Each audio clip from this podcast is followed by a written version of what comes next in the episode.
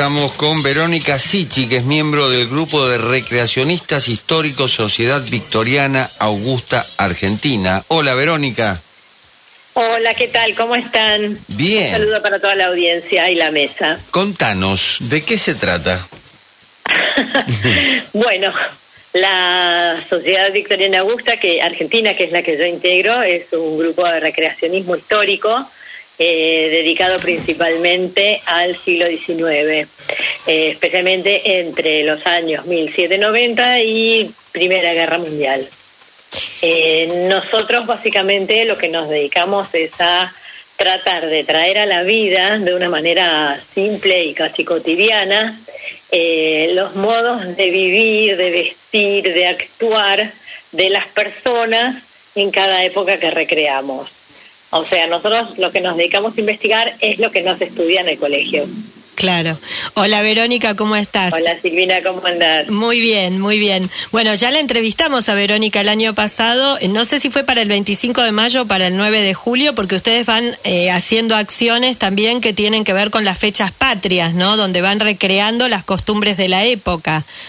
Sí, esa vez creo que fue para el 25 de, mayo porque les había llamado la atención la vestimenta que se había publicado en internet. Sí, sí, en, sí. en la página de Facebook de la sociedad.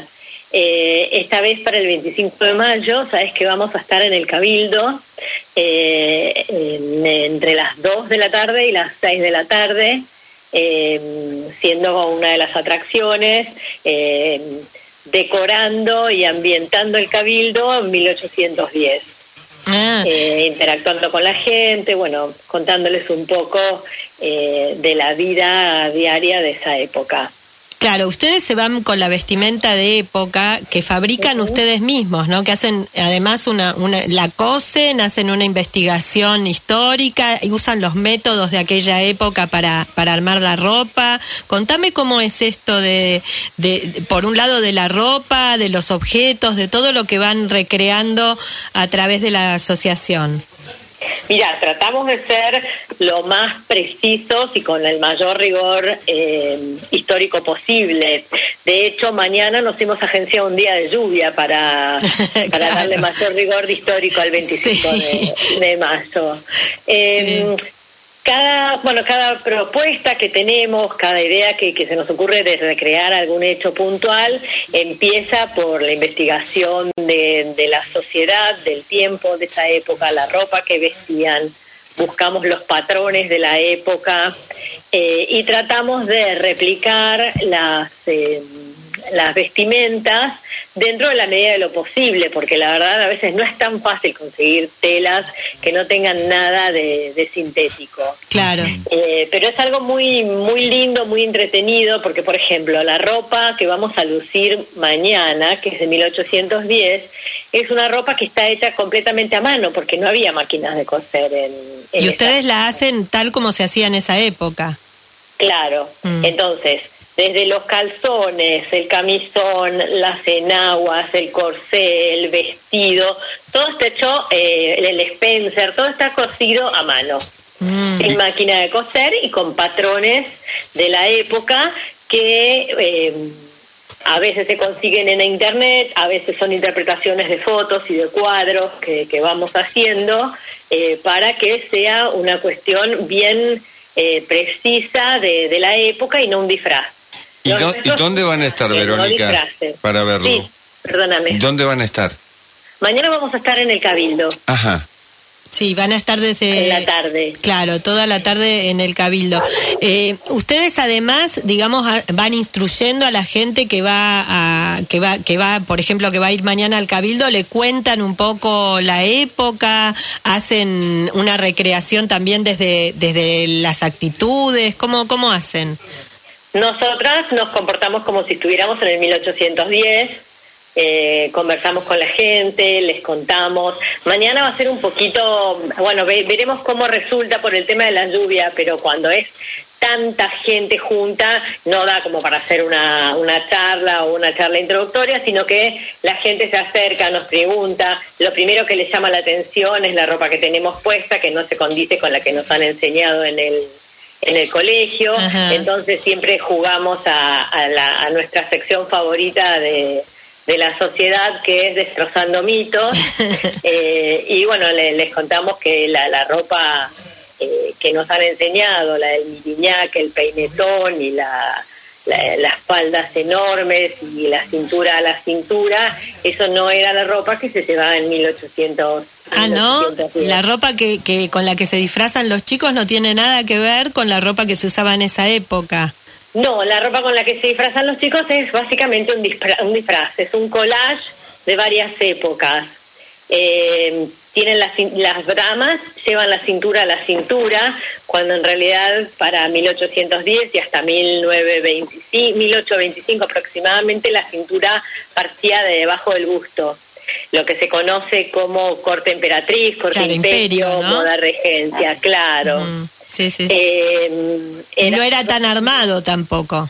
Para nada, eran ropas muy, muy sencillas, eh, con cortes clásicos, Em, que em, perduraron hasta la década del 20.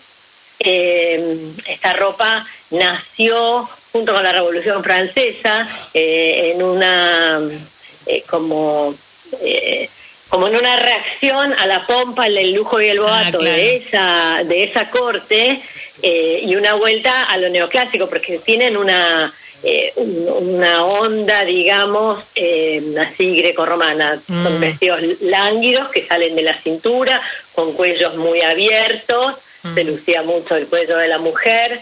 Eh, los corsets podían ser cortitos, como si fueran un, poco más largos que un, que un corpiño. Se utilizaban telas que llegaron a provocar una enfermedad que era la pulmonía de la, de la muselina, porque era una de las telas que más se usaba aún en verano, en invierno, y la muselina es una tela muy finita, muy translúcida. Claro. Eh, no no se estaba no se ocultaba el cuerpo de la mujer tras todos los miriñaques que vinieron después de la década del 60 claro. Eh, la ropa que se le pone a las nenas del el concepto de, dama antigua eh, tiene la cintura en la cintura, tiene mucho vuelo, que a partir de la década del 30 en, en Buenos Aires las joyeras comenzaron a ampliar su vuelo pero no con miriñaque, sino con una sucesión de enaguas. Mm. Eh, las mujeres llegaban a ponerse 14 enaguas, lo que era muy incómodo y muy pesado. Imagínate un día de lluvia, que se te pega todo el barro en la, en la base de las enaguas. Una armadura prácticamente. Era una cosa imposible de, llevar. Mm. En esa época sí se usaban peinetones acá en, la ciudad de mm. Buenos Aires, en la década del 30. Claro. Y el miriñaque recién llegó para fines de la década del 50, principios del 60. Claro.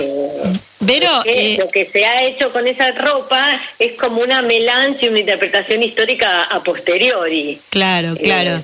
Eh, Verónica, la gente que está escuchando seguramente a lo mejor se puede acercar mañana o no a la sociedad victoriana, pero me gustaría que le des las coordenadas o para que vayan a verlos en alguna oportunidad que se vayan a presentar en público o para que los sigan en las redes sociales.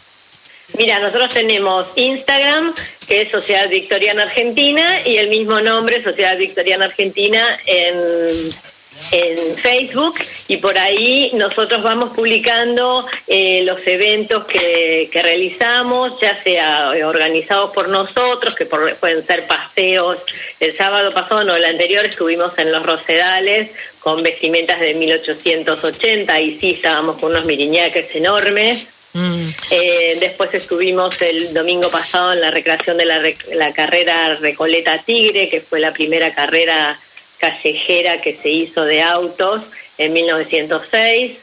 Em, Qué bueno. El, 18 eh, de junio vamos a estar en el Museo del, de Carvarela en San Isidro. Eh, por el por la por el 20, por el 20 de junio el de la bandera y nosotros vamos publicando eh, con semanas de anticipación nuestras actividades ahí en, eh, en los eventos de las páginas. Muy bien. Verónica Sichi, miembro del grupo de recreacionistas históricos Sociedad Victoriana Augusta Argentina. Muchísimas gracias y mañana. muchísimas gracias a ustedes, como siempre. Esperamos verlas con pastelitos calientes que queman los dientes. Bueno, seguramente mañana va a haber. Un gusto, Verónica, gracias. Igualmente. Chao, hasta luego.